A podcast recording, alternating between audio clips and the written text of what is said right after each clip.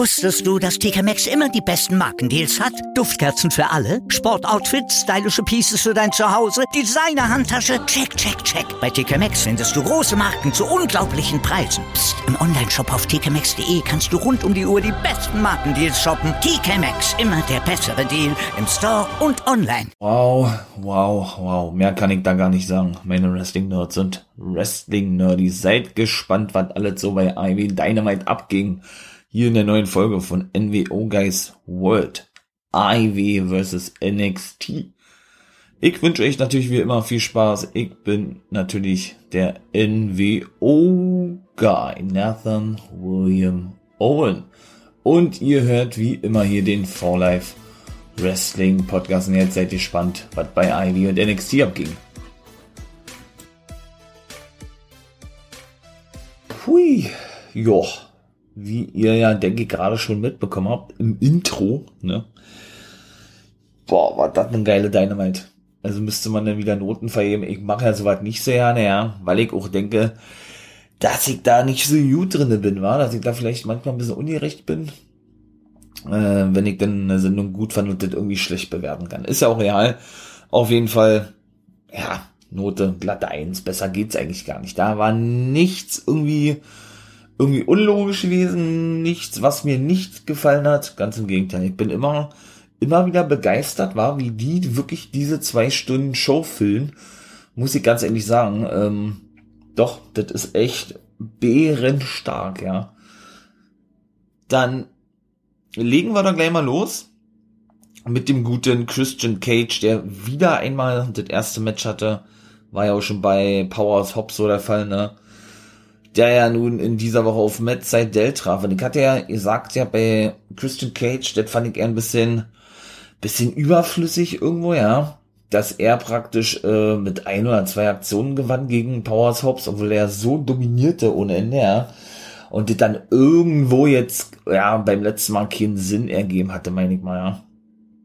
Ist ja nun, wie er sagt, wieder zurück. Ich freue mich da megamäßig drüber. Kann ich nur immer wieder betonen, ich bin da absolut happy drüber, dass ich die ganzen Leute nochmal wirklich sehen darf, in welcher Liga auch immer. Total egal. Christian Cage hat's auch noch sowas von drauf wie Instant Classic, ne, Captain Charisma aus der WWE.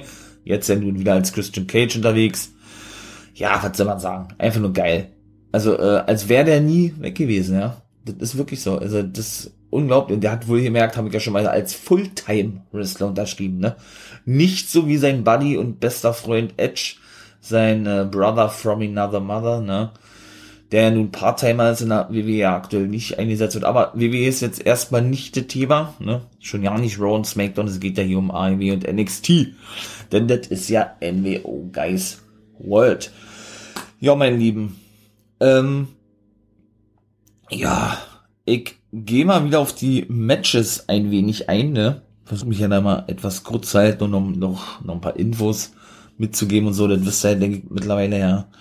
Ja, mal natürlich diese obligatorische Abtasten, so wie ich das ja mal so gerne formuliere, ja. Verschiedene Holds, man zeigt einen Schulterblock, der andere steht dann auf, ne, möchte, möchte denn genauso zeigen, dass er das genauso kann wie der andere und so weiter, ne. Olle Matt Seidel und diesmal fand ich eher, dass Christian Cage wirklich derjenige gewesen ist, der richtig dominant war und die meisten Aktionen zeigte er. Und ähm, ja, ich überlege, kennt er Matt Seidel noch? Doch, er müsste ihn ja noch kennen aus dem WWE, eben als Evan Bourne war er da unterwegs. Doch, doch, die kennen sich noch. Auf jeden Fall konnte zum Beispiel der gute, ähm, der gute Matt Seidel konnte er zum Beispiel eine Headset anbringen als Konter. Genau, von einem Hold, den Christian angesetzt hat, den Sleeper Hold oder was. Da kam er aber allerdings so mit einem Big Boot und einem Baseball Slide Dropkick. Wie gesagt, als sei der nie wirklich weg gewesen, ja, muss ich ganz ehrlich sagen. Also, das ist schon echt krass. Hat er noch einen Backbreaker ausgepackt und Uppercuts auch ohne Ende. Ebenso ist er dann aufs, aufs zweite Seil gegangen, also hier auf, ähm, auf Turnbuckle, auf dem Top Rope, wie auch immer, er hat denn da, hat denn da ein Diving Headbutt gezeigt. Äh, Quatsch, ein Diving Headbutt, ein Diving Uppercut, so. Und dann hat er ein Headbutt so gegen Sendel gezeigt, der, der dann aber wiederum zurückkam mit einer Hetze plus ein Spinning Heel Kick. Und ja, wie gesagt, also das war dann, der hat so viel, so viel Uppercuts ausgepackt im klassischen Cesaro-Style. Natürlich nicht mit dieser Härte, ja, mit dieser Intensität, wie der Swiss Superman macht, ja. Da gab's eine Miniora, eine Miniora vom guten Seidel als Konter. Bis der denn eben, endlich mal eine Weile am Zug gewesen ist, ja. Und mit weiteren Kicks und einer Clothesline zurückkommen konnte. Und dann hatte Christian so, und da hat auch Tessie gesagt, ja, wow, das war ein, Head, hat er oder nicht gesehen.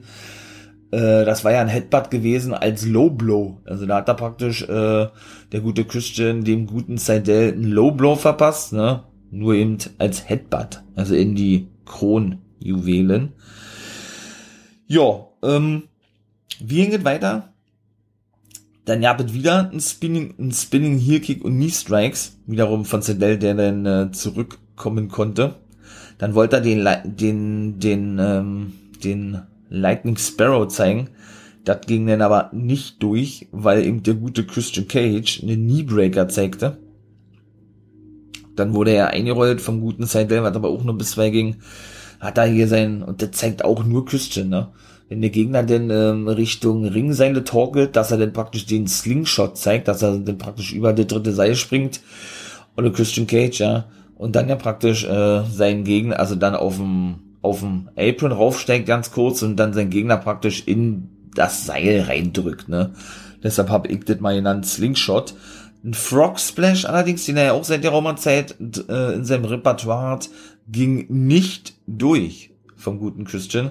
Ebenso auch nicht der Moonsault, den Seidel dann anbringen wollte, um dann eben das Match zu beenden. Ja, während der gute Christian Cage dann erstmal zeigte, wie man noch äh, ein Spear präsentieren kann, ein Spear zeigen kann, ohne dass das sein Parademanöver ist oder sein Signature Move, sein Finishing Move, wie auch immer, ja. Dann gab es nämlich noch weiteres Knee Strikes, nachdem Sandel zurückkam.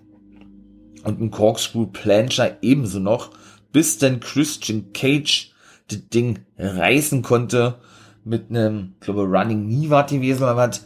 Dann hat er wie aus dem Nichts wieder den Kill Switch gezeigt, der in der WWE unter dem Namen Unprettier bekannt ist. Und das war's gewesen. Tess natürlich, natürlich, ne, provozierte dann Christian wieder, er hat dann das Seil, äh, das Seil runter, ihr drückt gesagt, na, komm da rein, sagt er, komm da rein, wenn du was willst, ja. Ja, dann kam der gute Ricky Starks nach draußen. Wir haben ja nun eine Weile nicht im Ring sehen. Er wird zwar weiter nur in den Shows zu sehen sein, so wie jetzt eben auch, denn er hat sich eine schwere Nackenverletzung zugezogen, die aber wohl angeblich bis jetzt zumindest, äh, so ist es gesagt worden, kein operativer Eingriff, ähm, ja, braucht, erfordert.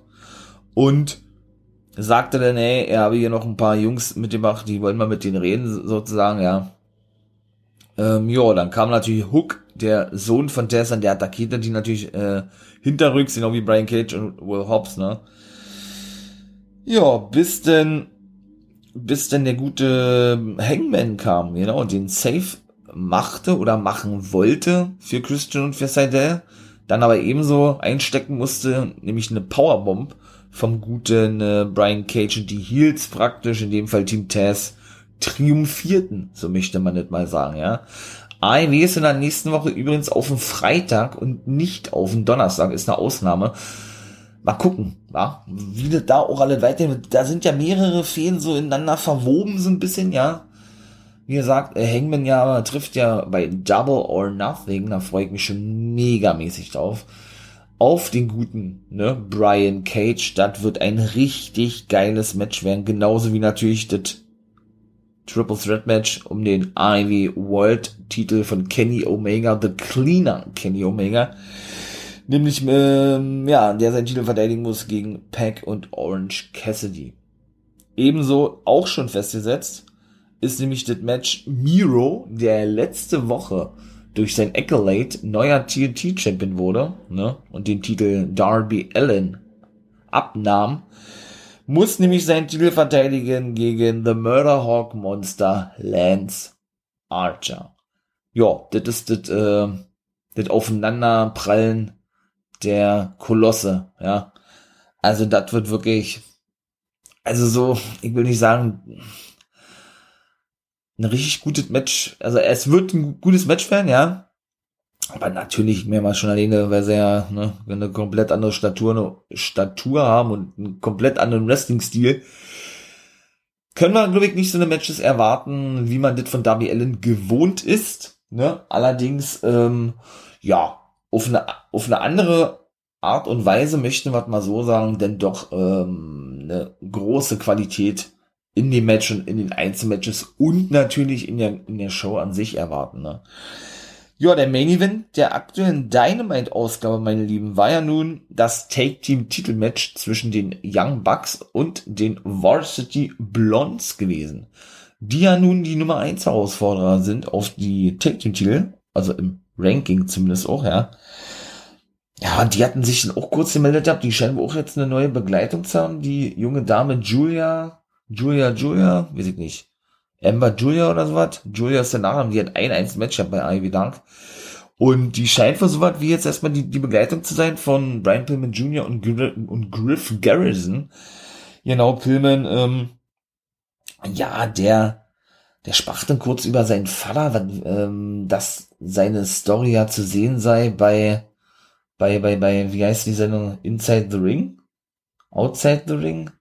Also, wo man dann über die ganzen, ähm, großen Tragödien im Wrestling spricht und so weiter und so fort und kam dann eben zu sprechen auf AEW, beziehungsweise generell, warum sie denn zu AEW gekommen seien als Take Team, eben, ne, wegen den Young Bucks. Das war wohl einer ihrer Hauptgründe oder ihre große Motivation gewesen, eben, äh, ja, ich sag mal, genauso gut zu werden wie die Young Bucks, ja.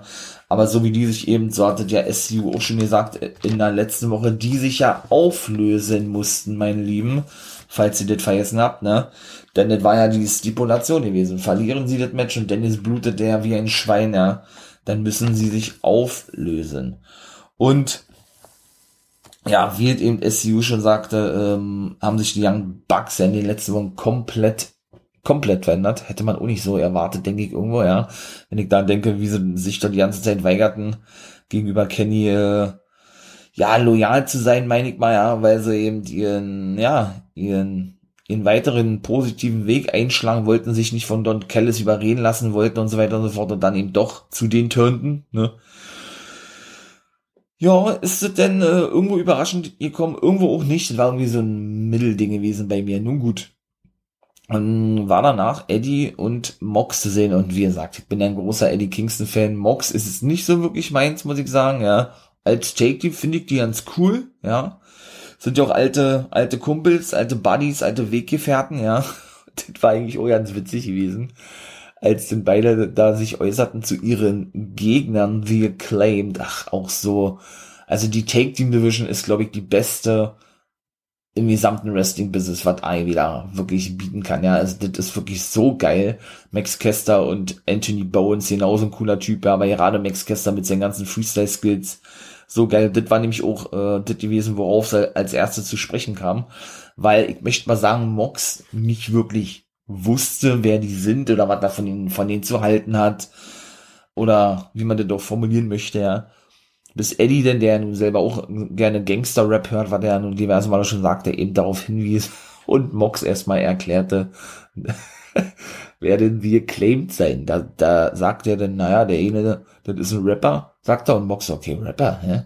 ja und der andere ist der Freund von dem, von dem Rapper.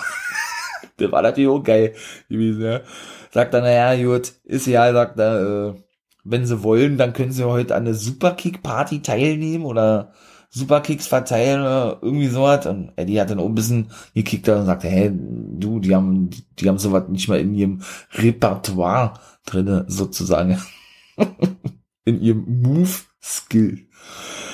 Ja, schlussendlich, äh, ja, freuen, freuen sie sich auf das Match, sag ich mal, ja, und auf The Acclaimed, dass sie die besiegen können. Ja. Ähm, wie ging es weiter? das war dann nämlich auch gleich das zweite Match gewesen. Genau, wir Claim kamen da draußen und beleidigten denn wieder, ich kann das gar nicht, gar nicht wiedergeben, wenn man sich das halt aufschreiben müsste, aber das ist wirklich geil. Ich hoffe, ihr, ihr schaut euch das wirklich an. YouTube, ne, AEW, wisst ihr Bescheid, äh, die Version von Fight TV ist ja dann gleich drei oder vier Stunden später online und die deutsche 24 Stunden später. Also sprich auf dem Freitag, nächste Woche auf dem Samstag, weil AIW ausnahmsweise auf dem Freitag läuft, ne? Ja, das war, das war auch so geil gewesen, ja. Die haben ähm, The Acclaimed nicht mal in den Ring kommen lassen, be beziehungsweise Bones, äh, ich sag mal, die Catchphrase zu Ende bringen lassen mit The Acclaimed have arrived, ne? Sondern äh, wurden dann gleich attackiert von den guten Mox und dem guten Eddie, die dann paar, die dann eine ganze Weile bisschen Take Team, Take Team Action auspackten, dann bis, dann bis Eddie Kingston den guten Gester erstmal schön ins Ohr rin, ja. Genauso geil, hat ein würdiges Suplex gezeigt, ja. Dann war Mox an der Reihe gewesen, hat ein paar Chops ausgepackt. Dann gab's nur noch äh, Elbow oder Elbows, ein Headbutt, ne, bis dann Oliver Kester mit einem Dragon Screw zurückkommen konnte und Bones dann einwechselte. Und Bones, ja, äh, zeigte auch ein paar Jobs, bearbeitete dann erstmal das Bein, ja, während Kester während Kester denn, ähm, ja, eine Take-Team-Aktion zeigte, genau, mit Olle Bones zusammen, ja.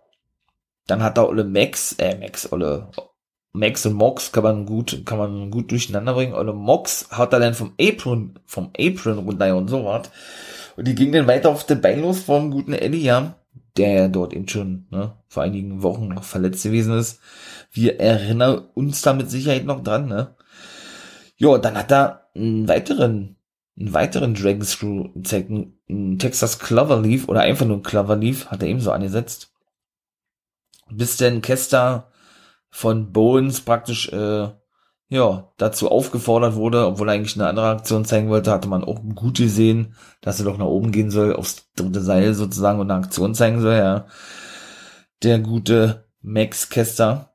Allerdings hat der Eddie ähm, ja, den guten Bones denn runtergehauen, ja. Während Mox eine weitere Aktion anbringen konnte und einen, Re einen Release German Suplex zeigen konnte. Ebenso hat er denn noch gezeigt eine, eine Lariat, eine Discus Lariat oder wie, wie hat Excalibur das genannt, eine, keine Ahnung. Auf jeden Fall irgendeine spezielle Lariat, ein Piledriver ebenso noch gegen Ole Kester, ja. Während es denn äh, ein Sleeper Hold gab gegen Anthony Bowens vom guten, vom guten Eddie Kingston. Dann ging der gute, der gute, wer war denn das, der Eddie oder was? Aufs dritte Seil? Ich glaube ja.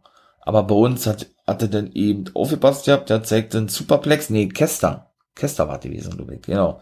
Kester zeigte den Superplex Genau, und ein Crossbody. Jo, gegen Mox, so war das und der gute Eddie Kingston unterbrach. Das so war gewesen. Und sie, und sie claimt, ja, äh, zeigten dennoch, zeigten dennoch weitere Aktionen, während, während, ähm, der gute Bryce Ramsburg abgelenkt wurde, genau, weil der gute Max Kester Anthony Bowens eine Kette oder seine Kette in den Ring warf, Ramsburg der Dabasar, ihm die wegnahm, die ein bisschen rumdiskutierten und er dann aber den, die Boombox holte, Max Kester und damit ein, ähm, einschlagen wollte auf den guten Eddie Kingston Box, das er dann aber mitbekam, sich selber die, diese schnappte auf Kester selbst einschlug, ja. Eddie dann den Enzo Igiri auspackt und dann ja, wie hatten sie das genannt, eine Real Barrow Paradigm Shift Combo zum Sieg. Und das war es dann gewesen. Ja, danach Dean Malenko. Der gute alte Dean Malenko stand Backstage mit seinem alten Buddy aus WCW-Zeiten, ne, ich als alter WCW-Guy. Ja, bin dann natürlich gleich dran erinnert worden an die schönen alten Zeiten. Hier auf TNT, ne, stand mit seinem alten Buddy und Kumpel Chris Jericho im Backstage sprechen. Da wollte Alex Marvez wissen, soll die Herausforderung annehmen? Ne? Man erinnert sich ja, denke ich, da noch letzte Woche ähm, hatten sie ja eigentlich eine Herausforderung ausgesprochen und Maxwell Jacob Friedman ja zweimal abgelehnt, dann aber doch eben die oder dann eben doch die Herausforderung angenommen. Nur er, er hat dann praktisch eine Herausforderung ausgesprochen, so ist es glaube ich besser formuliert und sagte dann noch schlussendlich, äh, gut, okay, alles klar, wir nehmen das Match an, aber nur, wenn ihr, also der Inner Circle, sagte Max und Jacob Friedman, euch auflöst, wenn wir euch besiegen. Ne? Und da ließen ja der Inner Circle, wie gesagt, den Fans noch die Antwort, äh, ja, schuldig oder waren eben uns Fans noch der Antwort schuldig geblieben. Dann ähm, war es eigentlich auch schon vorbei gewesen, weil Jericho sagte dann nur, ey, gedulde dich doch mal, was ich denn später zu sagen habe. Hatte Jericho gesagt auf Mar West seine Frage, du wirst ja schon früh genug erfahren, sozusagen, ja. Im Ring war dann der gute Tony Schiavone gewesen. Der hatte den, den guten Ethan Page und den guten Scorpio Sky zusammen. Das ist ja auch so ein bisschen unlogisch gewesen, hat die ja gesagt, denn Ethan Page ja noch relativ frisch bei AEW debütierte ja am gleichen Abend wie Christian Cage eben, ne? Ja, und da hielt er dann gleich eine Probe irgendwie eine Woche später, nachdem er sich mit Scorpio Sky, der eigentlich bei SCU gewesen ist, die sich nur auf, aufgelöst haben, weil die Gargada sagte, und sich von denen eben trennte, abkapselte, splittete, wie auch immer, tat er sich ja mit dem zusammen und war, glaube ich, eine Promo gewesen, ganz kurze, gewesen, haben wir dann überwiegend auch bei Ivy Dark Matches bestritten indem sie beide sagten, ja, äh, sie wollen nicht mehr die zweite Geige sein, wollen nicht mehr hinten, hinten anstehen und haben es satt, was hier bei IMW läuft und sie sich immer hinlegen müssen. Hat keinen Sinn ergeben, warum, weil Ethan Page zu dem Zeitpunkt gerade mal zwei Stunden, äh, zwei Stunden, hat das wert, oder? Da, da war nämlich gerade mal zwei Wochen da gewesen. Ich meine, wenn er das gesagt hätte, wenn er schon ein Jahr da gewesen ist oder von vornherein, wie Scorpio Sky, dann würde ich das ja verstehen irgendwo, ja war aber nicht, von daher hat es für mich keinen Sinn erheben, ja. Ne?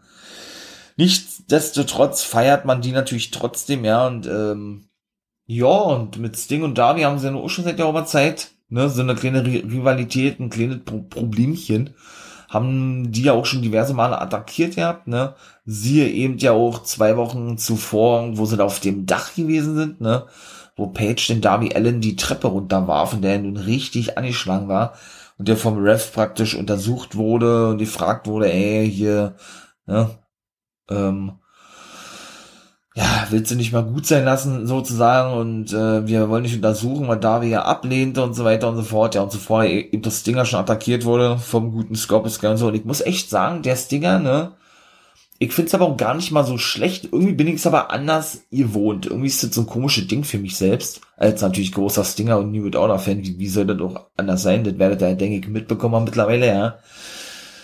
Ist es irgendwie komisch, aber irgendwie auch, auch, gut zu sehen, dass das Stinger eben nicht die, nicht diesen Mittelpunkt bei AEW einnimmt, sondern nur einer von vielen ist, meine ich mal. Er ist natürlich ein großer Name, ja, keine Frage.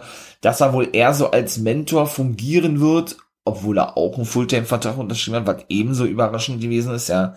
War, glaube ich, auch klar gewesen, spätestens nachdem man eben das bei seinem Debüt sah, ne, als er sich eben den guten Darby Allen ja praktisch da schon, ich möchte mal sagen, annahm, ne, indem er ihm ja sich gegenüberstellte, ihn dann ähm, genau musterte und so weiter und so fort. Ja, ich finde das geil, wie gesagt. Und eben, ja, dass er, wie gesagt, äh, seiner Karriere den würdigen, den würdigen Abschluss gibt, wie er das ja selber gesagt hat, ja. Finde ich geil, muss ich ganz ehrlich sagen. Also, bin ich großer Fan von. Und da hatte denn, denn Sky sich geäußert, ja, eben auch zum alten Stinger. Hat er gesagt, ja, ich weiß noch genau, als ich ein Kind gewesen bin, sagt er, ja, und ich meine Eltern, meine Eltern aufforderte mir eine Sting-Figur zum Beispiel schon, ähm, schon immer großer Wrestling-Fan gewesen bin und habe diverse Stinger-Figuren und diverse Fanartikel, sag ich mal, zu Hause vom Stinger.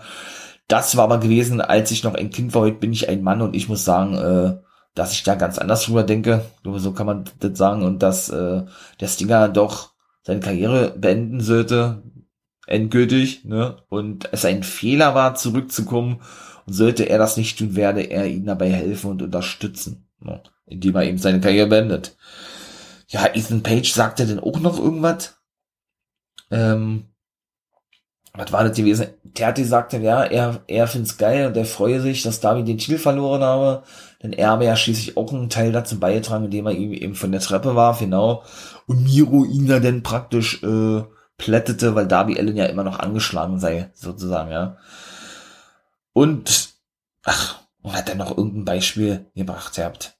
Nun gut, auf jeden Fall kam der natürlich, wie sollte der auch anders sein, ne? Sting und Darby Allen nach draußen, beziehungsweise kam Darby Allen dann mit einem Skateboard drin und, und attackierte die beiden hinterrücks, möchte ich mal sagen, nachdem die Entrance vom Stinger kam, der das natürlich nicht machte, sondern über die Stage in den Ring kam, ja.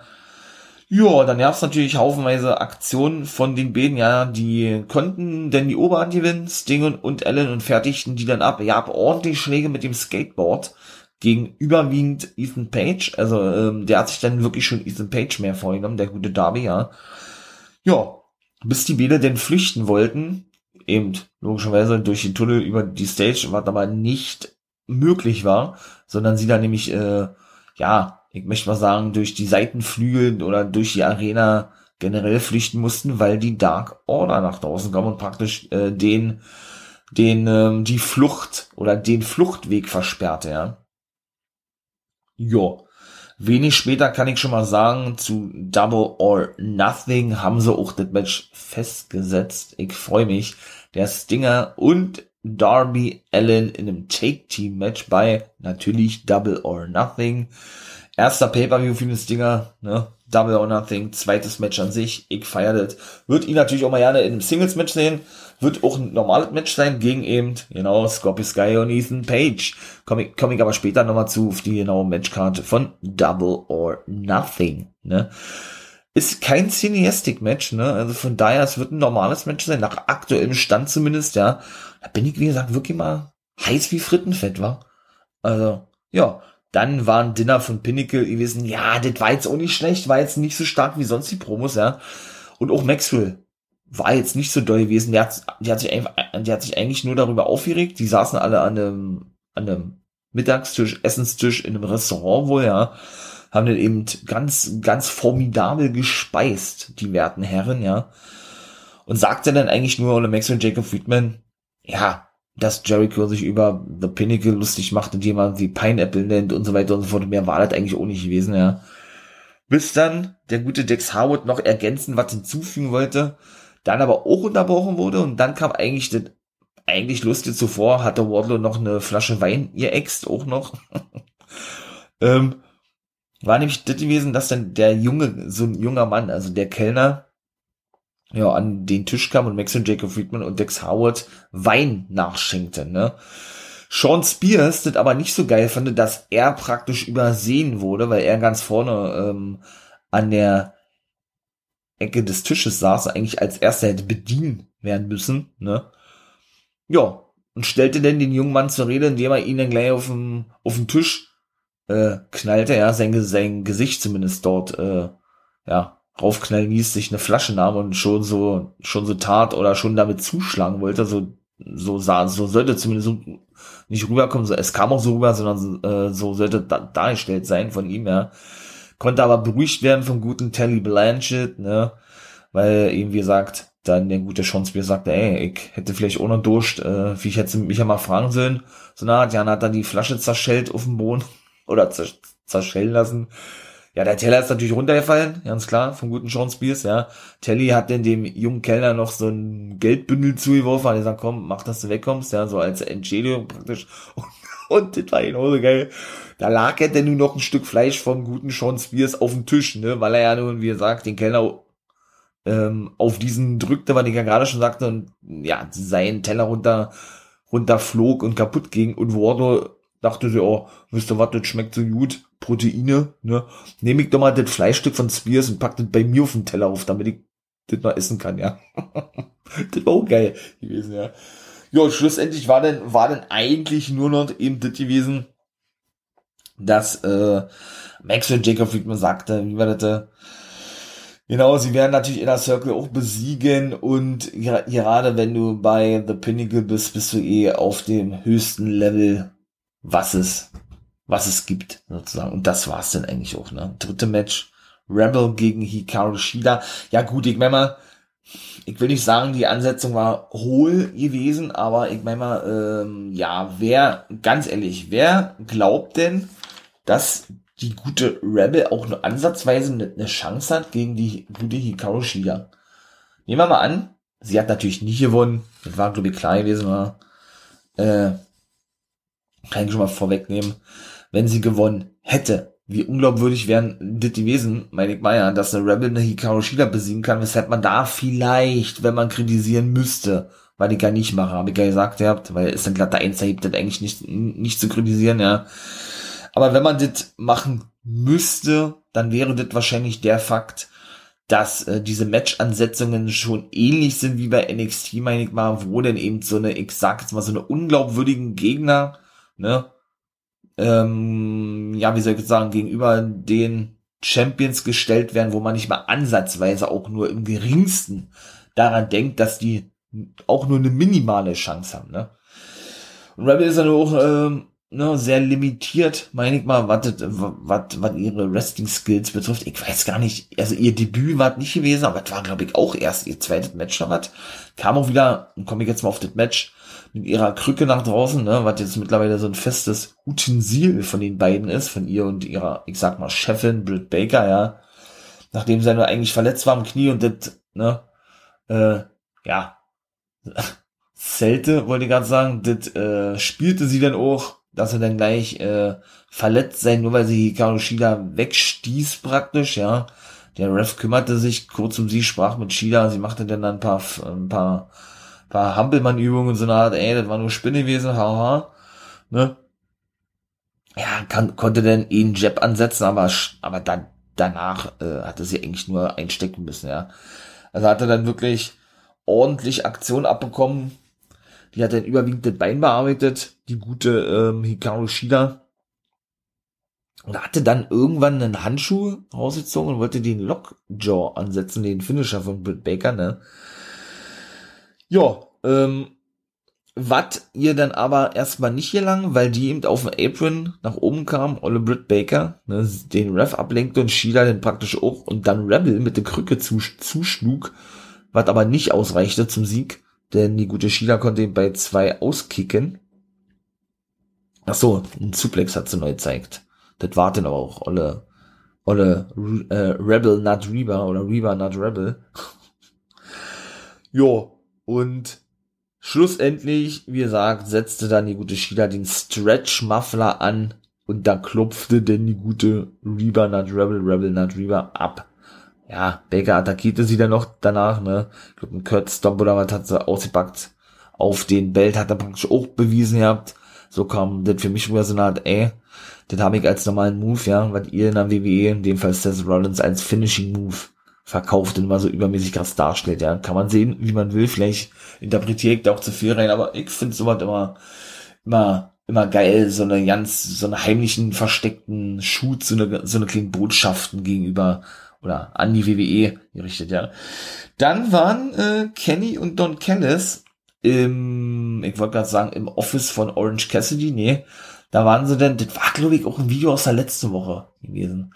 Da waren sie denn nämlich nach dem Match von Cassidy, beziehungsweise wo, wo ja Kenny ihn attackierte, ähm, waren sie nämlich bei dem Dr. so und so, Dr. Samson oder was gewesen, der behandelte nämlich Cassidy und hatte dann so einen Kühlbeutel auf die Schulter aufgelegt vom guten Orange Cassidy, ja, dann reden, redeten sie natürlich gut auf ihn ein, sie akzeptieren, er ist ein guter Wrestler und so weiter und so fort. Kellis hatte natürlich Unterlagen dabei, da war natürlich klar, was das war, ne, praktisch äh, ein Vertrag, den Cassidy unterschreiben sollte, hat er ihm auch angeboten gehabt, dass er praktisch auf sein Match verzichtet, bei Double or Nothing, wobei ich da auch sagen muss, das hat Ivy gar nicht nötig, sowas zu zeigen, war aber auch alles stimmig gewesen, ja.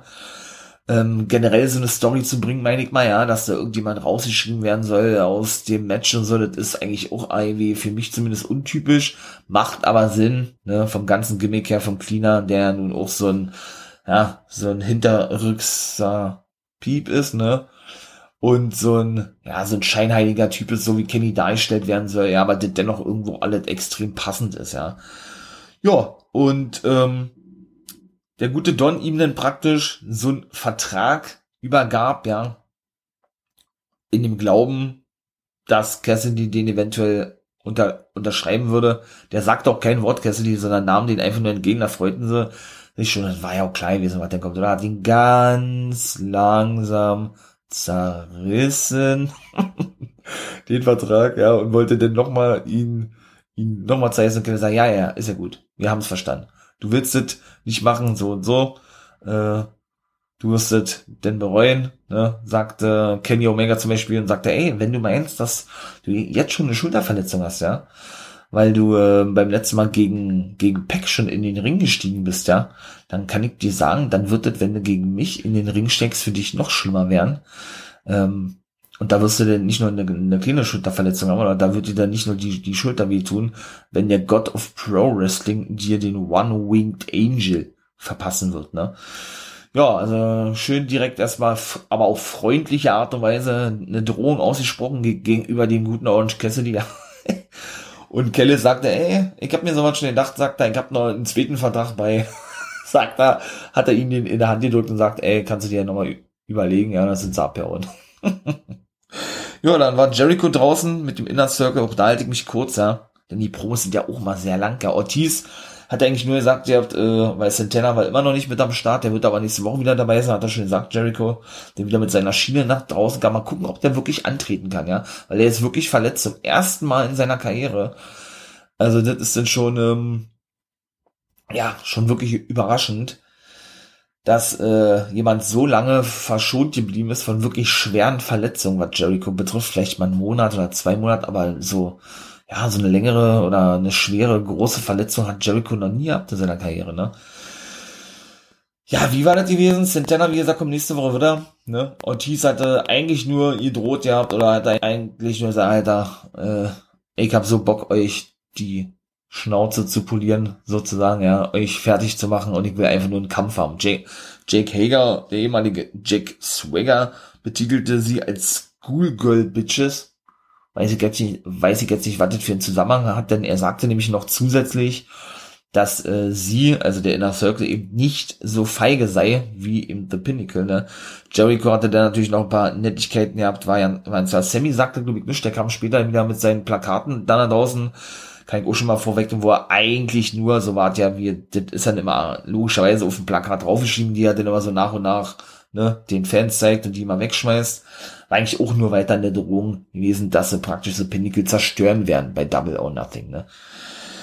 Ja, und haben sie eben, wie gesagt, die Herausforderung angenommen. Schlussendlich sagte Jericho, also es wird dann auch dieses 10-Mann-Take-Match gegen, ähm, ja, geben zwischen Pinnacle und ähm, die Inner Circle. Und sollten sie verlieren, müssen sie sich auflösen, der Inner Circle.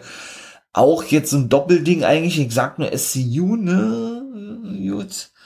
Ihr wisst, denke ich, was ich meine, ob man sowas eventuell zeigen muss innerhalb von kürzester Zeit, weiß ich nicht, ja. Ja, er nahm es, wie gesagt, an und sagte dann auch noch, genau, ein Stadium Stampede Match wird da sein, der zweite denn, was äh, The Inner Circle bestreiten werden, sagte er noch, er habe es sich gelohnt, diesen, diesen Sturz einzustecken von Maxwell Jacob Friedman definitiv, ja, auch wenn sich alle Sorgen um mich machten, was auch sehr, sehr, was auch sehr rührend ist sozusagen, ja, und habe es sich gelohnt, äh, ähm, ja, ähm, ja, wie gesagt, ähm, diesen Sturz ein, einzustecken, genau, ach so, und dann hat er noch gesagt, ihr habt, genau, ähm, dass jetzt das Feuer in ihm selber noch mehr lodert, als es eh schon der Fall ist, weil er eben Max und Jacob Friedman nicht nur eine Abreibung verpassen will, sondern hat er dann eben noch abschließend, ihr sagt ja, er ihn töten will oder sie ihn, sie generell Pinnacle töten wollen und dann schlussendlich auf ihren Gräbern tanzen. Ne? Auch da die Pro von Jericho war wieder megamäßig geil gewesen. Ja. Und dann kam es eben zu diesem Rückblick in der letzten Woche, warum, warum sich denn eben ähm, ja, SDU auflösen mussten, ne, weil sie ja nun verloren, wie gesagt, waren sie Backstage gewesen, hatte mal bei, bei, bei, bei Schiavoni, glaube ich, war ja, hat man auch diesen riesen Cut gesehen, ne, von äh, Daniels. Das war ein Stückchen über der linken Augenbraue gewesen und der sagt doch nicht, der umarmte einfach Cass und ging, weil, wie gesagt, die Frage war gewesen, wie, wie denn nun die Zukunft aussehe von den beiden, ne? Und Cass hatte, hat dann eigentlich nur gesagt, dass er die Young Bucks dafür verantwortlich macht und alle, die da, die da noch äh, mit dran beteiligt sind, Callis, Brandon Cutler, als Kameramann, dann Ole Nakazawa, der ja praktisch so ein Backstage-Helfer jetzt ist, ja, also auch so ein neues Gimmick hat eigentlich, natürlich auch die Good Brothers nannte er, Don Callis und Kenny. Und er jagt auf die machen werde und sich an die richten wolle. Dafür, dass er sich praktisch, äh, oder dafür, dass ich SU auflösen musste. So kann man der Comic sagen. Und Dennis, wie gesagt, der blutet der wie ein Schwein, ne? Habe ich ja schon mal gesagt. Also, Ja, dann haben wir doch gleich, wa? Dann kam der gute Miro, kam nach draußen. Genau, der neue TNT-Champ, ja gut, der hypte sich dann eigentlich auch nur, sagte, er, er habe ja gesagt, dass er einen Titel gewinnen werde und er sei Fetty mit Darby Allen, den er ja nur besiegt habe um die TNT Championship und bei wie war das? Bei Double or Nothing wird's äh, eine Schlacht gegen gegen Archer geben wohl. Der kam unten draußen, dann ja, brachte er auch so eine Vergleiche wie King Kong gegen Godzilla und so weiter und so fort. Und er werde ihn zu seiner Bulgarian Bitch machen. Das äh, war Miro aber egal. Ähm, der hatte gesagt, ach nee, und da hat er neu gesagt, ähm, er werde, er werde dafür sorgen, dass Miro stirbt oder irgendwie sowas. Der war auch sehr ähnlich gewesen wie mit einem Inner Circle. Miro war dann nicht beeindruckt von, sagte, ey, das richtig, wir müssen alle mal sterben oder äh, ja, es kann hart werden in diesem Match, aber ähm, ich werde dich jetzt erst zerstören, bevor du das mit mir machen kannst, sozusagen, ja. Ja, dann war es auch vorbei gewesen, ja. Da musste der gute Jake Snake ihn wieder einmal zurückhalten, ja.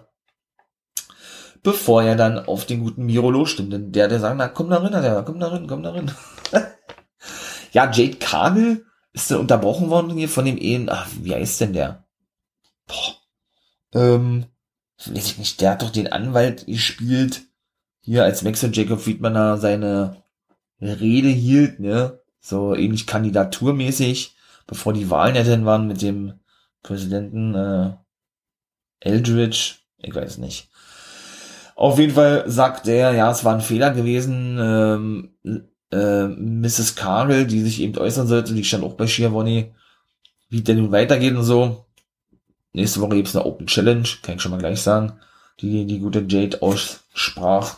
Sagte denn, wie war denn bitte, dass er jetzt die Dienste für, oder dass er seine Dienste Kagel anbietet? Und letzte Woche sagte er irgendwie, Kagel solle Team Taz beitreten, war Team Taz? Oder The Factory, auf jeden Fall sollte sie da irgendjemand beitreten, was sie ablehnte. Sie sagte, ja, okay, ich werde darüber nachdenken, aber wenn du mich da einmal unterbrichst, dann wirst du bereuen, sozusagen. Und dann wartet eigentlich auch schon, ja. Danach Comeback von Serena Deep, die aktuelle NWA Championess, die traf auf Red Velvet und fungierte wirklich als Heel in diesem Match, ja. Auch da eine geile Aktion gewesen, diverse Dragon Screws, diese ausgepackt hat auch die ganz schön bearbeitet, ja. Und ich muss echt sagen, ich bin absolut und immer wieder begeistert von der guten Serena Deep. Ich weiß nicht, woran es liegt, aber generell so die Aktion, wie sie die rüberbringt, äh, ihre Fitness, ihre, ihre, ja, ihre Athletik, ne, da ist wirklich, wirklich geil, muss ich echt sagen, wirklich so was von unglaublich. Also das finde ich wirklich schon echt bemerkenswert, ja. Dafür, dass sie so lange nicht gewrestelt hat, meine ich mal, die war ja vier Jahre Trainerin bei NXT gewesen, ist ja im letzten Jahr 2020 entlassen worden, ne. Und wie gesagt, von vornherein, also irgendwie hat die so was ganz Spezielles, weil ich bei keiner Frau irgendwie gesehen habe, weiß ich nicht kann ich gar nicht anders sagen. Ja, diverse Uppercuts hat sie gezeigt, dann ein Katapult Slingshot zum Beispiel auch noch, hatte, hatte denn die gute Red Velvet auf dem äh, Turnbuckle oder auf dem dritten Seil raufgesetzt, die konnte sich befreien mit einem Cross Bunny. Dann, ähm, dann hatte sie noch ein paar Knee Strikes in den Rücken gezeigt, ein Moonsault. Deep wollte dann allerdings äh, auch ein Uppercut sein, war, war, ja musste es aber erstmal äh, nach draußen gehen, sozusagen, ja. Dann gab es so eine Moonsault Press, haben die gesagt, von Red Velvet, vom Apron eben auf Serena Deep. Und im Ring gab es noch einen Corkscrew Shot, so hatte das der gut Excalibur gesagt, ja. Velvet wollte dennoch, oder nee, hatte denn nochmal die gleiche Aktion gezeigt, so war die gesagt, ihr habt einen Einroller, bis zwei allerdings nur von Red Velvet, während das dann praktisch so was wie ein Rock Bottom gegeben hatte, ja. Dann wollte sie nochmal Moonsault zeigen, Deep ähm, konnte aber die Knie anziehen und zeigte währenddessen eine Powerbomb und ein Serenity Lock, also ihren Finishing Move oder ihren Signature Move. Allerdings äh, war sie kurz davor, sich zu retten im Seil, dann zog Serena Deep sie zurück in die Mitte des Ringens, ja, dann gab es eine Inside Straddle, also praktisch ein Einroller von Red Velvet, ging auch nur bis zwei. Schlussendlich gab es dann einen Chop-Block von Serena Deep und nochmal den Serenity Lock und dann klopfte Red Velvet ab. Und Serena Deeb blieb National Wrestling Alliance Women's Championess. Ja, danach, äh, also wie gesagt, geiles Match gewesen, äußerte sich Peck, dass er es satt habe, immer da Gang zu werden, du mich wartet, ja. Von denen, denn er stand doch vor dem Locker Room vom, von The Elite und man solle Wetten auf, auf ihn platzieren, denn er werde ein neuer Champion werden oder so. Und das war dann eigentlich. Austin Gunn verlor gegen Anthony Ogogo, kann ich gleich sagen. Das ist dann mal halbwegs vernünftig gebuckt gewesen. Ich habe ja gesagt, ich bin da kein Fan von, dass man da so ein Jab von einem ehemaligen Boxer als so eine übermäßige Aktion verkauft, ja. Dass da einer denn gleich ausgenockt ist oder irgendwie so was, ja. In diesem Match legt auf immer Austin Gunn erstmal gut, gut los eigentlich mit ein paar Aktionen, ja, ein paar Hip-Toss, Blockbuster hat er gezeigt und dann fing er sich aber gleich diesen Leberhaken ein oder zwei, so ja. Ramsberg wollte schon das Match abbrechen, weil Austin Gunn begann oder Austin aus dem äh, Mund zu bluten anfing, ja. Er dann aber die Hand festhielt und dann praktisch klar machte, nein, er will weitermachen. Schlussendlich, wie gesagt, wurde das Match doch abgebrochen, weil es eben einen weiteren Jab gab. Ja, bevor die sich dann alle hätten oder alle prügelten, kamen dann die offiziellen und Referees sozusagen, ja, hielten die auseinander und dann war auch dieses kurze Match wieder einmal vorbei gewesen. Dann kommen wir mal kurz zur Matchcard in der nächsten Woche, was da alles schon festgesetzt, festgesetzt wurde, ja. Also Jade Cargill, wie gesagt, der Open Challenge. Darby Allen trifft auf Caesar Bononi. Nächste Woche haben wir ja auch schon mal gesehen. Der Bad Boy ist endlich mal wieder zu sehen. Hangman gegen äh, Hangman. Äh, The Bad Boy Joey Janella trifft auf Hangman Adam Page. So. Haben wir auch schon gesehen beim ersten Pay-Per-View vor knapp drei Jahren. Das ist dann schon wieder ja unglaublich, ey. Dante Martin, ne, eine Hälfte von Top Flight, sein Bruder ist ja verletzt, trifft auf Miro. Da geht's um den TNT Championship. Und dann nimmt er praktisch so eine Way-In zwischen Ogogo und Cody. Also ich denke mal Way-In. Ja. Da wiegen sie sich mal was, so klassisch boxermäßig, ja. Dann eine Celebration oder a Celebration from the Inner Circle. Da wird wohl irgendwie wirklich die Best of gezeigt von denen oder was. Und Ethan Page und Scorpio Sky treffen auf äh, Evil Uno und Stu Grayson von der Dark Order. Und es wird die Antwort von Orange Cassidy zu Kenny Omega geben. Also schon ganz schön vollgepackt, die, die Sendung wieder, ja. Jo, mit Double or Nothing, denn, da komme ich jetzt auch mal zu dieser Card. Eben, wie gesagt, Darby Allen und Sting treffen auf Scorpio Sky und Ethan Page, da folgt mich mega mäßig drauf. Miro muss den Titel verteidigen gegen Lance Archer. Anthony Ogogo trifft auf Cody Rhodes. Und in der Main Event, ne, Kenny Omega muss in einem Triple Threat Match seinen Titel verteidigen gegen Orange Cassidy und den guten äh, Peck. Genau so sieht es aus. Ja, dann, wie gesagt, Main Event Zeit, ne? Young Bucks gegen die Varsity Blondes, also ja. Ja, auch dort wieder, also man muss auch bei den Bucks sagen, ja, und oh, das ist eine ganz schön lange Folge jetzt mal ausnahmsweise. Bin ich auch gleich fertig dass sie sich wirklich auf auch jeden Wrestling-Stil von den Take-Teams, die ja wirklich komplett unterschiedlich sind bei AEW, ja, da gibt's kein Take-Team, was irgendwie äh, ein gleiches Moveset hat oder sonst was, ja, sich so, so einstellen können, ja, das wirklich schon immer geile Matches sind eigentlich, ja. Kann man sagen, was man will, ähm, doch, war schon wirklich, wirklich gut gewesen, ja. Ja, die äh, Jungspunde, so sagt das jetzt mal, ja, Garrison und ähm, Nick, genau, begannen, also Griff Garrison von den Varsity Blondes, begann gegen den guten Nick, Nick Carter, was hatte ich mal mit Nick Carter? Und den Nick, äh, Nick Jackson, so, meine Güte. Ja, äh, da gab es denn einen Dropkick oder was? Von Garrison gegen, oder von beiden gegen die Young Bucks, genau. Dann hatte der gute Pillman ähm, eine Hip-Toss gezeigt, glaube ich, einen Armdrag und eine Clothesline gegen Matt. Da gab es ein bisschen Tag-Team-Action von der, von den Varsity Blondes. Matt kam dann aber gleich zurück, ja. Da gab es auch ein bisschen Tag-Team-Action von denen, warf den Pillman nach draußen, also auf die, auf die Stage sozusagen, ja. Und Nick ich dachte als erstes war Matt, aber das Nick, der, der jonglierte denn über die ganzen Seile, ja, sprang dann eben mit einem, ich glaube, mit einem Double Extendable Blow auf den guten äh, Brian Pillman Jr. runter, ja. Ja, dann gab's noch einen Crossbody, sollte es denn geben, vom guten Pillman, nachdem sie zurückkamen. Der ging aber nicht durch, ne. Nun gut.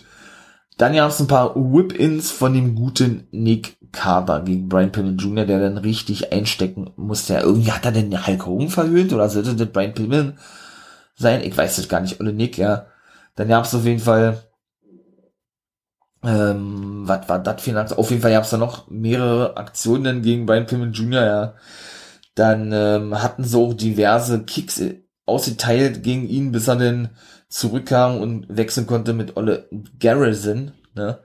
Der zeigte dann einen Double Spear gegen beide und eine Flying Close, dann gab's dann von Pillman noch hinterher, der sich dann den, den, den Rücken, den Rücken aber, aber gut hielt, ja. Ja, ähm, dann hatte Nick wiederum die Oberhand gewinnen können, bearbeitete weiterhin oder dann das Bein von Brian Pillman Jr., ja. Bis es dann ähm, ja einen Superplex, glaube ich, gab und einen Kick auch noch vom guten, vom guten Nick gegen den guten Garrison, als der draußen gewesen ist. Genau, da hat er ihn den Kick verpasst und Matt verpasste, so war das gewesen. Matt verpasste drinnen den guten Brian Pillman Jr. in der Aktion. Jo, dann gab's, vorhin ja nun gesagt, ne, die haben keine Superkicks in dem Repertoire, sagten Mox und Eddie einen Superkick von Brian Pillman Jr. gegen Nick und er fing sich dann eben von Matt ein. Ich glaube, so war es gewesen, genau. Ähm, ebenso, ebenso, ebenso war es dann gewesen, ah, wie, naja, auf jeden Fall gab's dann da auch noch, noch andere Aktionen, ja, Olle Cutler hatte dann wieder dieses Eisspray bei, ja, da gab es eine Sharpshooter von Nick gegen Brian Pillman Jr. Matt sprühte denn Brian Pillman Jr. dieses Eisspray ins Gesicht. Genau. Dann kamen die beiden aber zurück, also oder Garrison und Pillman, und konnten Nick dann kurz, kurz ausnocken, während Cutler eine weitere Flasche Matt zuwarf und Olle Junior, hier Ember Junior oder wie sei es, dann selber hier dieses Eisspray ins Gesicht gesprüht bekam, ja. Nachdem er eben schon praktisch die, die Anzeichen machte, das eben nochmal zeigen zu wollen oder eben nochmal den guten Pillman äh, ins Gesicht zu sprühen, ja. Ja, ähm, und schlussendlich gewannen natürlich die Young Bucks, ne. Was, was sollte man auch sonst erwarten, oder? Ihr habt nochmal einen Sharpshooter, wie gesagt, dann gleichzeitig so eine Facebuster-Kombo, ne? Moonsault nach draußen auf Griff Garrison und im Ring gab dann eben Pillman auf, beziehungsweise als er denn den Sharpshooter ansetzte, kam er nicht mit diesem Facebuster angesprungen und war gewesen. Ja, Mox und Eddie kam dann, natürlich nach draußen, entstand eine Schlägerei zwischen den beiden, ja, wo sie denn die Schuhe von den klauten, weil auch Nick immer zwischendurch äh, die hochhielt, ne, so arrogant wie sie mittlerweile sind und zeigen wollte, dass die doch von Dior sind, ne, dass sie doch ja, äh, dass es doch mittlerweile so ist, dass sie sich, wie gesagt, komplett gewandelt haben und ihnen eben auch so eine eigentlich unwichtige Sache im, im Leben, war Tragik für Klamotten denn doch wichtig ist, ne? Ja, dann haben sie zum ersten Mal das richtig gezeigt gehabt, ne? Inner Circle gegen The Pinnacle. Das wird wahrscheinlich ein Cineastic Match sein, vermute ich mal. Das wird dann eben dieses Stadium Stampede Match sein und eben die Young Bucks müssen ihre Titel verteidigen gegen Mox und Kingston, er dann gleich danach festgesetzt. Bin ich kein Fan von, ne? Denn gleich danach, nachdem das Match vorbei ist, ein Match festzusetzen, weil der kommt immer sehr unglaubwürdig rüber, finde ich zumindest, persönlich, ja. Aber gut, man kann es natürlich verstehen. Und Casino Battle Royale auch so eine geile Grafik, ja. Und wer Big Show oder Paul White, ich nenne ihn ja immer gerne The Giant Show, wird da der Special Kommentator sein, ja und ja, dann war das eigentlich auch das gewesen. Dann komme ich noch jetzt zu NXT. Jetzt sage ich noch kurz, wer das mit dabei ist bei der Battle Royale. The Acclaim Private Party, Matt Hardy, Pentagon Jr. oder Penta El Zero Miedo, Dark Order in Form von Stu Grayson, Ten, äh, Colt Cabana und, und den Take-Partner von Stu Grayson, Evil Uno. The Factory ist mit am Start in Form von Cutie Marshall und dem guten Nico Morodo. Aaron Solo war nicht zu sehen gewesen. Dustin Rhodes, Christian Cage natürlich mit am Start. Ebenso auch Powerhouse Hobbs und die Varsity Blondes. Bin ich mal gespannt. AIW, überragend, wie immer. Ich freue mich immer, wenn ich das sehen kann. So, mein Lieben, das war wirklich eine sehr lange Folge mal zur AIW.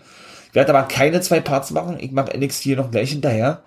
Wird dann mal eine etwas längere Folge sein. Ich hoffe, man verzeiht mir oder ist ja denn doch nicht mehr so oft vorgekommen in letzter Zeit, oder? Auf jeden Fall, ja, ähm, glatte Eins, ne? Wenn man da Noten vergeben müsste, wie gesagt, äh, bleibt dran. NXT war auch nicht schlecht. Aber wie so oft, ne, man ist es ja gewohnt, glaube ich, mittlerweile kommen sie eben dann ein wie Dynamite nicht ran. Deshalb ja auch der Senderwechsel auf den Dienstag, ne? Nun gut. Also bleibt dran, NXT folgt. weiter, weiter geht es jetzt mit NXT, mein Lieben. Habe ich ja gesagt, war, starten wir mal gleich, war aber auch wirklich gut gewesen. Also Tony Storm und Zoe Stark ist ja wirklich auch eine mehr als solide, muss man ja mal so klar sagen, ähm, ja, Storyline und Fehde in der Midcard Division der, ja, der Frauen bei NXT, ne? Ja, auch hier komme ich mal gleich zu, war gute Tony Storm als hier gefällt die mir megamäßig gut, ne? Mit ihrer, wie gesagt, Arroganz und dass sie eben, ähm, ja, dass sie eben nicht einsehen will, dass sie doch verloren hat gegen Zoe Stark und so weiter, weil sie doch der, ich sag jetzt mal, der große Star der Women's Division ist als ehemalige Championess und so mega geil. Hat doch gleich mal schön arrogant erstmal eine Ohrfeige verpasst, ja. Habt es mal eine Flying ein Flying Dropkick hinterher, genau, von der guten Zoe Stark, die dann äh, praktisch, ja, gleich eine Aktion folgen ließ. Storm allerdings ja dann weiterhin wirklich äh, erst einmal megamäßig dominierte, ja. Da warf sie denn die gute Zoe Stark in die Stahltreppe, als, als sich das die Geschehen so ein bisschen außerhalb des, des Ringes verlagerte und zeigte dann noch so was wie ein Buttslam oder so, ja. Da musste die dann ganz schön mit dem mit dem Schädel in die Treppe rennen, die gute Stark. Dann hatte sie, ja, sie generell durch den Ring geworfen, als sei das überhaupt nicht gewesen, ja. Ein Abdominal Stretch hatte so noch angesetzt, ein paar Uppercuts, ja, noch von der guten Stark, die dann mal zurückkam, ja.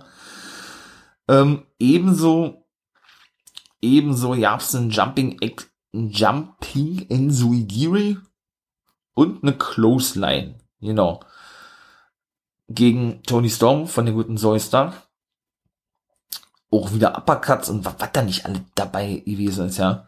Dann, ähm, ja, hab's da wieder den obligatorischen kleinen Schlagabtausch, ja, wenn, wenn, wenn dann praktisch so das Finale aufgebaut wird, ne, für ein Match. Ihr habt so einen Thrust-Kick von der guten Zoe Stark, weitere Dropkicks und Clotheslines folgten, während Storm dann allerdings zurückkam mit einem Einrollangweg wart, ja. Und dann zeigte sie die, nee, das war von Stark gewesen, so. Die rollte dann die gute ähm, Tony Storm ein, genau. Und dann gab's ein Overhead Saito Suplex von der guten äh, Stark.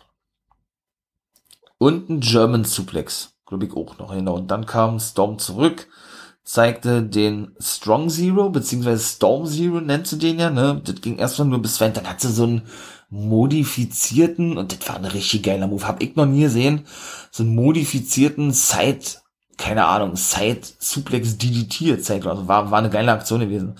Dann kam Frankie Monina draußen, ehemalige Taya Valkyrie von Impact. Ja, ne, sagte nichts, sondern machte nur auf sich aufmerksam, dass sie ja nächste Woche ihr in Ringdebüt geben wird. Das priesen sie ja als absolute Weltpremiere an und so, ne.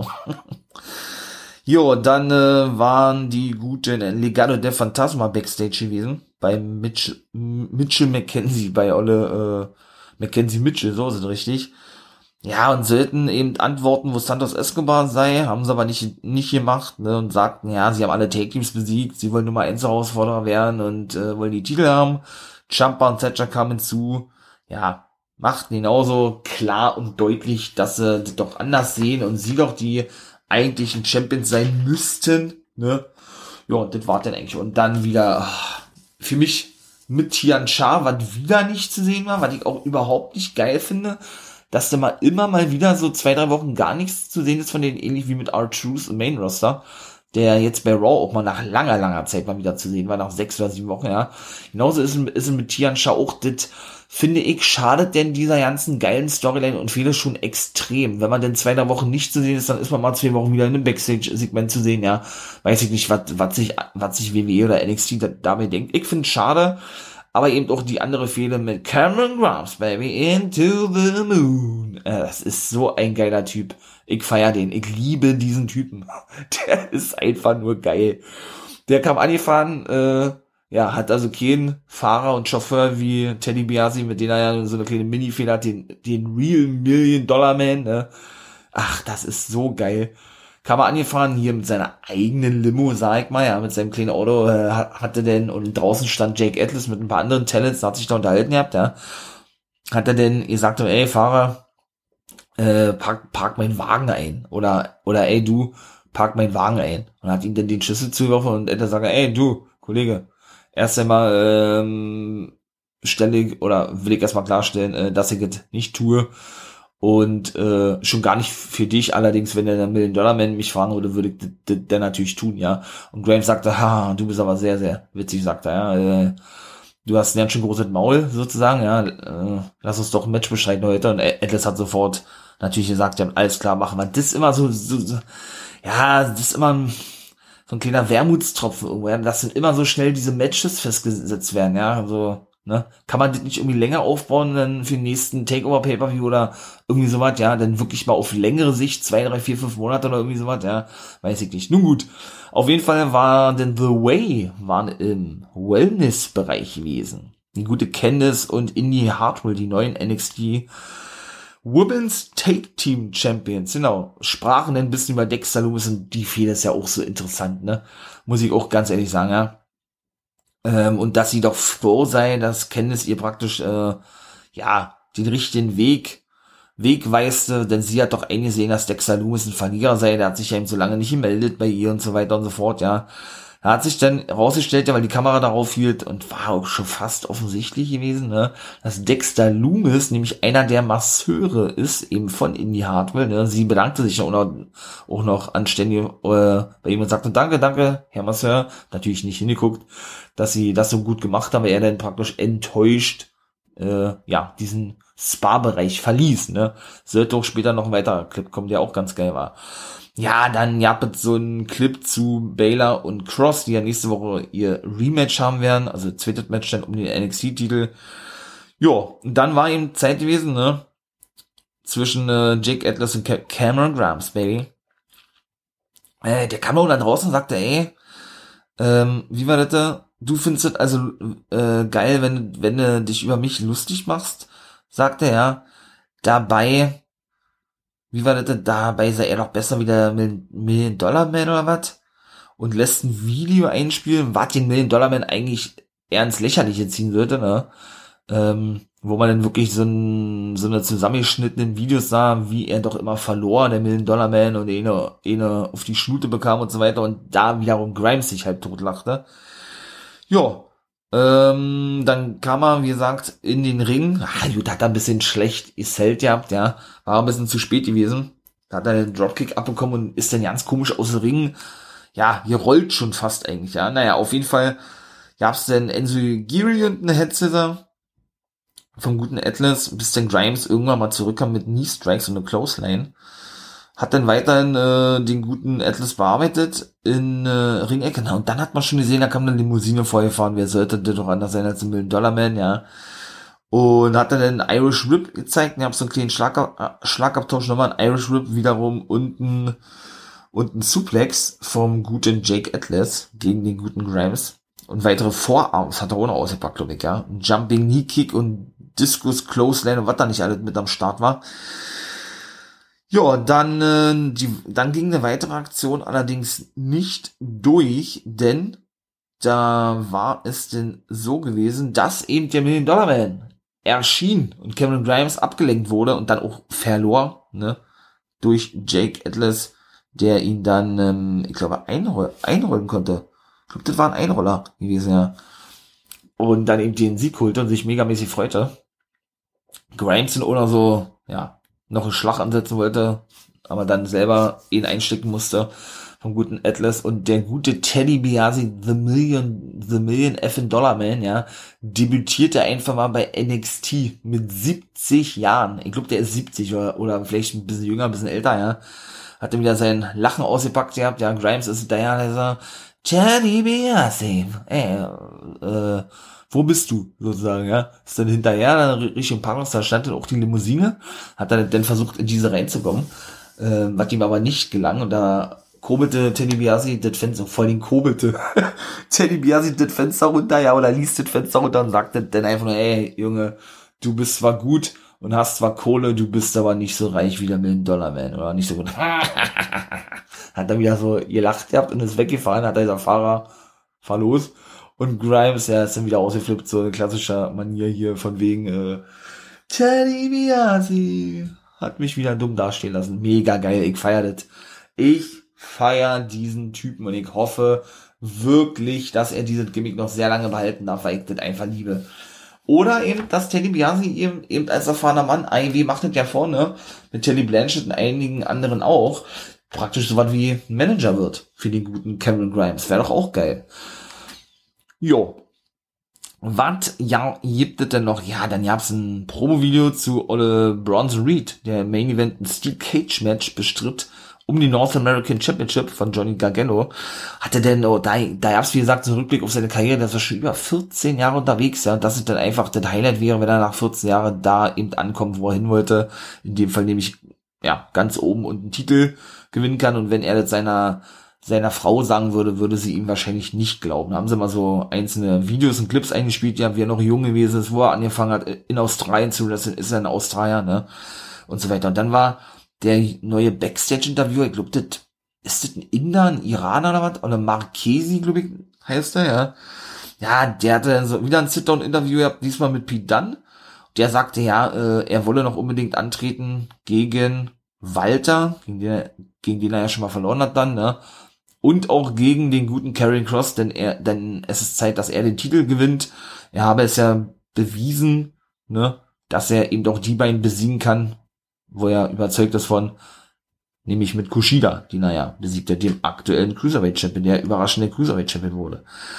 Ja, und ähm, er hat NXT UK schon alleine erobert oder schon übernommen oder dominiert und das wolle er jetzt auch mit NXT machen. Ich glaube, so kann man das über, übersetzen, ja.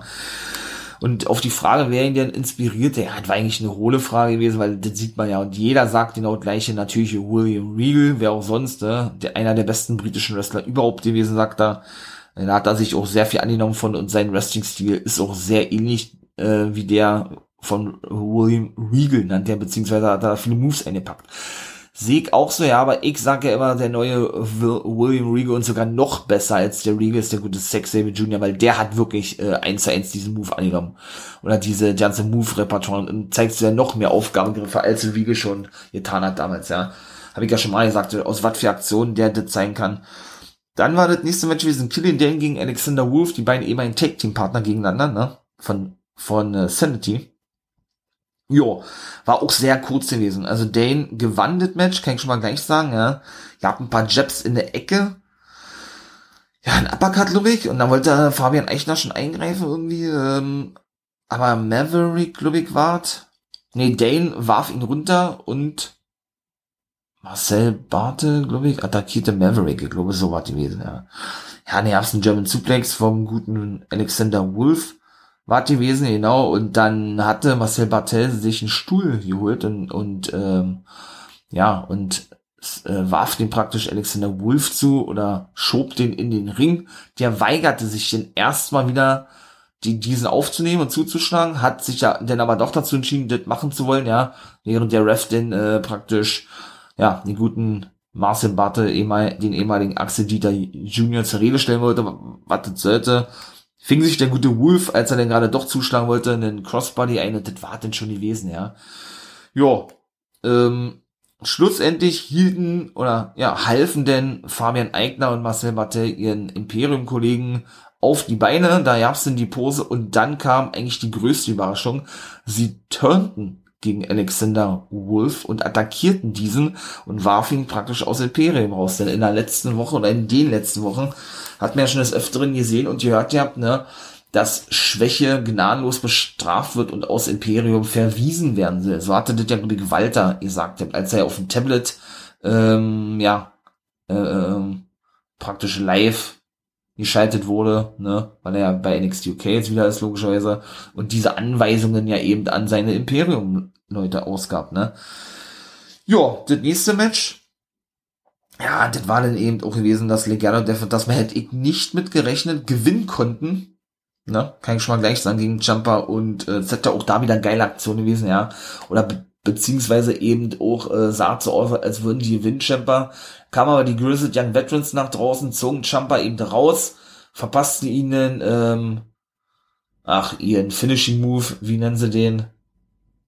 Ach, weiß ich jetzt nicht. Auf jeden Fall, ja, äh, verpassten Elegano der Phantasma dann den guten Champer hier so ein ähm, Side Russian Leg Sweep und und und und Nicht Pelekik, ja doch, und Pelekik-Variante, das war denn gewesen, ja. Jo, dann war Backstage gewesen, ähm, Ole Gonzales und Kai, genau. Ähm, die sollten über ihre Spannungen innerhalb sprechen, also zwischen ihnen beiden sprechen, die zuletzt waren, da, da gäbe es keine Spannung, hatten sie gesagt, ja, ganz im Gegenteil, hatte Kai gesagt, sie freuen sich für Gonzales und so, ne, und sie wollen nochmal Jagd auf die Take-Two-Titel machen, denn ich habe ja auch schon gesagt, ich hätte eher erwartet, dass Kai den Titel gewinnt, meine ich mal. Und ich habe gar keine Spannungen weinen, aber die sagen, was die von Spannungen da reden. Also da gab's ja jetzt nicht irgendwas, dass die sich extrem gestritten hätten oder so. Vielleicht mal, ja, äh, hat Gonzales versehentlich keine Aktion verpasst, so wie beim letzten Mal gegen Martinez gewesen ist. Ja, gut, aber kann man da dann gleich von Spannung reden? Das sind ja so normale, normale Vorgehensweisen, die ja sehr oft passieren eigentlich, ja. Nun gut. Und dieses Wort Take Team äh, ra, äh, Raf, äh, rief dann meine Everrise auf den Spiel, die ja leider immer so als Comedy Team äh, verhunzt werden, ja. Denn sie machten Werbung für ein Podcast, ist ja eh ein geiles Format, ne, so ein Podcast generell äh, haben zu können und äh, ja, dann immer gut quatschen zu können, ne, das macht megamäßig Laune, da spreche ich natürlich auch für mich. Und ja, brachten praktisch ein bisschen over, ne? Äh, bis denn Gonzales sagte, die ja letzte Woche ihren Titel verteidigte gegen Martinez, ey, wer seid ihr eigentlich? Äh, oder oder sagte, nee, äh, wir kennen weder die, den Podcast noch eure noch den Namen eurer Show oder irgendwie sowas. Die hatten auch wieder Tassen mit dabei, damit sie schön Werbung machen, ne? Mit dem Logo drauf. Und ich glaube, der, der, die Show heißt auch einfach nur Everrise Live. Und äh, ja, und Matt Martell konnte überhaupt nicht glauben, dass man die Sendung nicht kenne. Wann bilden die sich denn überhaupt ein? So eine Art, ja? So eine Art, na dann äh, sorgt dafür, dass du meine Sendung kennst. Dann hat er erstmal eine schallernde Ohrfeige gekriegt, war ausgenockt, ne? Der gute Matt Martell, die Bäder lachten sich halb schlaff, ver verließen die Szenerie. Er ist wa wach geworden und hat gesagt, boah, was war denn hier eigentlich los gewesen? Und da sagt dann Olle Chase Parker oder so, Tja, äh, du hast ja gerade eine mitbekommen. Sagt er, wie mitbekommen? Naja, von Gonzales. Sagt er, hä? Da könne er sich überhaupt nicht daran erinnern, sozusagen. also der war total ausgenockt gewesen. War, war lustig gewesen, ja. Muss ich schon mal sagen. Bobby Fish machte dann eben eine Ansage an Pete Dunne und Oni Lorkin. Dann wurde auch ein Match festgesetzt gegen Pete Dunne nächste Woche weil Undisputed Era ist ja nun Geschichte. Dafür wolle er sich praktisch rächen, meine ich mal, und auch für seine Verletzungen, die er durch die erlitten habe. Und dann wartet eigentlich auch schon gewesen, ja. Jo. Dann war Wellness Time Part 2 gewesen. Da kam eine junge Dame hinzu, auch so eine Masseuse. Und äh, die hatte die Karte bei von Candice, die eben ja diesen diesen diesen Spa-Tag bezahlen wollte. Die Karte war aber nicht gedeckt gewesen hatte sie gesagt, habt, ähm, denn da wurden, und da hatten beide schon vermutet, habt, äh, okay, Austin. Austin hat zu viel Pizza bestellt, habt, haben sie gesagt, habt, ja. Und da hat sie gesagt, komm, versuchen sie einfach nochmal, sagt sie, nee, brauche ich gar nicht, sie hat es ein paar Mal versucht, ihr habt, da, da wird dann immer nur angezeigt, dass zu viel Blumen und Pralinen bestellt wurden in den letzten Wochen. Und Kenntnis war natürlich unangenehm, denn sie war dann gewesen, ne, die diese Pralinen und Blumen bestellt hatte für Shotzi und Emma Moon. Und hatte dann aber so, ja, so rüberkommen lassen, aussehen lassen, als seine Dixer Loomis gewesen. Weshalb er eben in die Hardware so eifersüchtig war und so sauer war, dass Loomis sich nicht mehr gemeldet hat, ne. Ja, und Indy ähm, hatte das dann zwar rausbekommen, aber ist eben immer noch so geblendet vor Liebe, ja, dass äh, Candice dann schon ein bisschen so, so, so am Zittern war, ne? Dass äh, Indy das dann, wie er sagt, rausbekommen und sagte dann, Candice, was hat das denn zu bedeuten? Äh, nichts, hat sie gesagt, am Kenntnis. Nee, überhaupt nichts. Und da hat sie gesagt, we weißt du, weißt du denn überhaupt, was das zu bedeuten hat? Du hast also Blumen und Pralinen äh, schicken lassen und das Schotzi und Emma geschickt gehabt? Und sie so, nein, nein, habe ich nicht, habe ich nicht. Und da sagte dann auf mein Handy, er liebt mich doch noch, hat sie gesagt. hat sie gesagt, ja, sie hat überhaupt gar nicht abgerafft, dass Kenntnis sie verarscht hat eigentlich, ja. Sie war dann wieder so, so ich bin netter Dexter, ist ja doch noch in mich verliebt und will was von mir und so, ja. Und ist dann da ganz äh, Pippi Langstrumpf-mäßig äh, raushüpfend, meine ich mal, aus diesem Raum äh, gegangen, ja, oder ja, wie gesagt, äh, ist dann da rausgehüpft, sag ich mal, ja, und ließ dann eine perplexe Kenntnis zurück. Mega lustig gewesen, richtig geil. Nächste Match war Alia gegen Sarai gewesen. Ja, äh, die bot ihr den Handschlag an oder den Handshake. Alia tat so, als würde sie das annehmen, attackierte dann aber sie mit einem Dropkick. Schlussendlich verlor sie aber gegen Saray. Ich glaube, war auch eindeutig gewesen, oder? Dass Saray das Ding reißen darf, nachdem sie zwischendurch an der Haare, apropos reißen, nach unten gerissen wurde von Alia, ne? Gab's denn da äh, noch ein paar Aktionen und einen Thrustkick, bis denn die gute Saray einen German Suplex zeigen konnte und ein Missile Dropkick vom vom vom vom vom Turnbuckle und noch und noch einen zweiten in die Ringseilerin. Ja, und schlussendlich mit einem Overhead Saito Suplex richtig krass durchgezogen, finde ich, ja. Das scheint ihr Finisher zu sein. Den Sieg holte.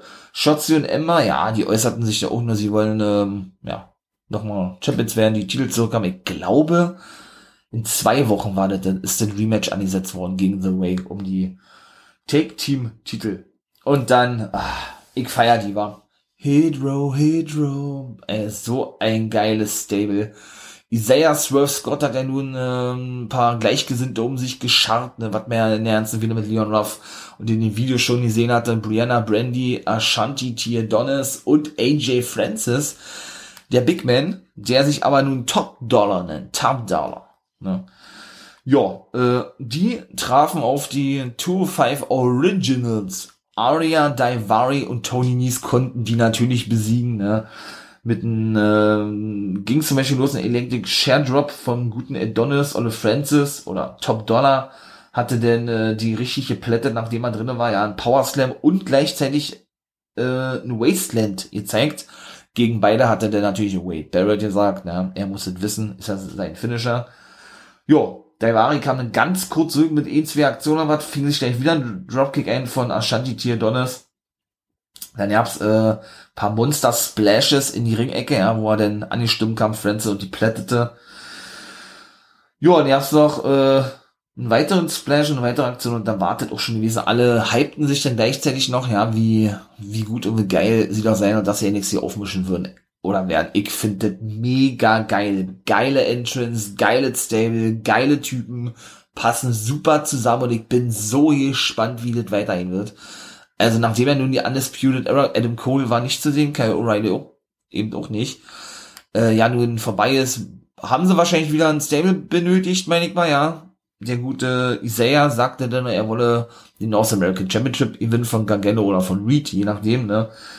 Ja, und wie gesagt, die hypten sich nur alle und dann war es vorbei gewesen. Mega geil. Nächste Woche, wie gesagt, gibt denn äh, ein Million-Dollar Face-Off zwischen Cameron Grimes und Teddy Biasi, dann da bin ich aber gespannt. Dann Baylor muss, äh, muss den Titel verteidigen gegen Cross, nee, Cross gegen Baylor, so. Das Rematch also und das spektakuläre Debüt, die Weltpremiere im Ring von Frankie Moning. Darf man auch nicht vergessen, ne? Ja, ach nee, und doch nächste Woche schon, seht ihr? Das war doch nächste Woche schon, nicht in zwei Wochen, nächste Woche. Nicht nur Bobby Fish und Pete Dunne, sondern eben Shotzi und Emma bekommen ihr Rematch auf die Take-Team-Titel von The Way. Dann bin ich mal gespannt, was Dexter Loomis da für eine Rolle spielt, war. Ja, dann war schon Zeit für Main Event, war. Gargano und Olle Bronson Reed. Ja, auch da versuche ich mich jetzt kurz zu halten, weil dann komme ich, denke ich mal, bei 1,20 ungefähr zum Ende. Ja, Ihr habt natürlich diverse Aktionen ne, ähm, gegen Gargano, da warf Reed ihn diverse Male in den Stahl hinein sozusagen. Ja, dann gab's ein DDT ein Low Blow vom guten Johnny. Moonsault ebenso, der hat doch auch immer mal wieder versucht gehabt ähm, zu flüchten. Dann gab's aber erstmal ein Monster, ich, ich sage jetzt mal eine FU Attitude Adjustment, ja. Was aber auch nur bis zwei ging in diesem Steel Cage Match. Ähm, genau, dann hat er ja versucht, eben rauszukommen. Theory hielt aber die Tür zu. Dann hat er ihn dann mit voller Wucht dann äh, gegen den Stahl befördert gehabt, indem er eben noch an die an der Käfigtür hing. Also hatte Reed dann mit Austin Theory gemacht, ja. Musste er ihm selber mal ein paar Mal in den Stahl drin, äh, zeigte dann aber noch ein Powerslam und ein Katapult während Johnny dann äh, auf den Schultern saß, also dann zurückkam, nachdem er den, Kä den Käfig verlassen wollte und der gute Reed hinterher wollte ihn denn aber, oder Gargano ihn dann runterstoßen konnte, ja, da zeigt er einen äh, Tequila Sunrise, hätte ich beinahe gesagt, einen, äh, einen Poison Runner, also sprich vom dritten Seil, denn der Hetze da rückwärts gezogen, mega geil, indem er auf seinen, auf seinen Gegner aufgesprungen ist, ja. Jo, äh, was gibt noch zu sein? Dann war wieder Theory, der hatte denn wieder die Tür zugehalten ähm, gegenüber Bronson Reed, ja. Allerdings, wie war das gewesen? Dann äh, hat er die wieder aufgemacht, weil er wollte, dass Gargano rausgeht. Genau, Reed konnte ihn dann aber wohl zurückziehen. Dann gab es einen Superkick von Johnny.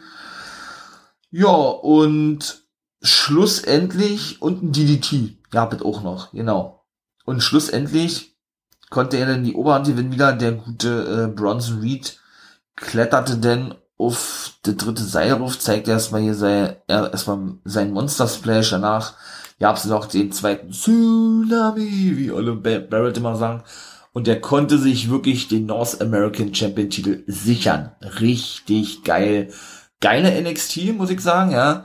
AEW wieder besser gewesen, aber NXT doch gute Quali große Qualität war die da seit Wochen liefern. Ja, mega nice, hat mich echt unterhalten. Und in diesem Sinne, ja, 21 bin ich jetzt, jetzt ist vorbei. Wirklich gut. Eine richtig gute 2, würde ich sagen, ja. Wieder, wenn man Noten feiert. Jetzt mal ein bisschen länger geworden, wie gesagt. Ich hoffe, ihr seid mir nicht ganz böse. Ja, das war, wie gesagt, eine weitere Folge NWO Guess World, ne? Folge 18 in dem Fall. Ähm, ja, wie gesagt, das war's. Genießt den Tag noch ihr wisst, was kommt, ne? Lasst gerne einen Daumen hoch da. Wenn euch das gefällt und der For Life und ihr den For Life Wrestling Podcast, so sind richtig, unterstützen wollt, wie gesagt, Social Medias und eben auch ähm, Patreon und Steady mit Special Podcasts kommen, sind demnächst am Start. Und in diesem Sinne bleibt mir eigentlich nur noch zu sagen, wie immer, mein Lieben, ne? Habt einen schönen Tag und too sweet in die Runde und nicht vergessen, become a guy.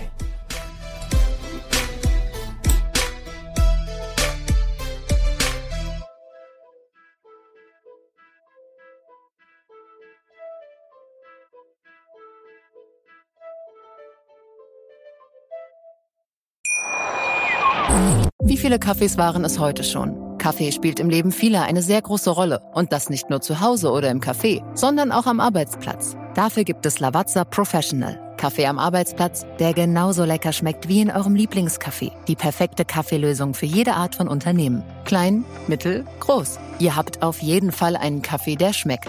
Die richtige Motivation für eure Arbeitstage. Alle Infos zu Lavazza Professional findet ihr auf lavazzapro.de mit allen Kaffeelösungen für euer Büro.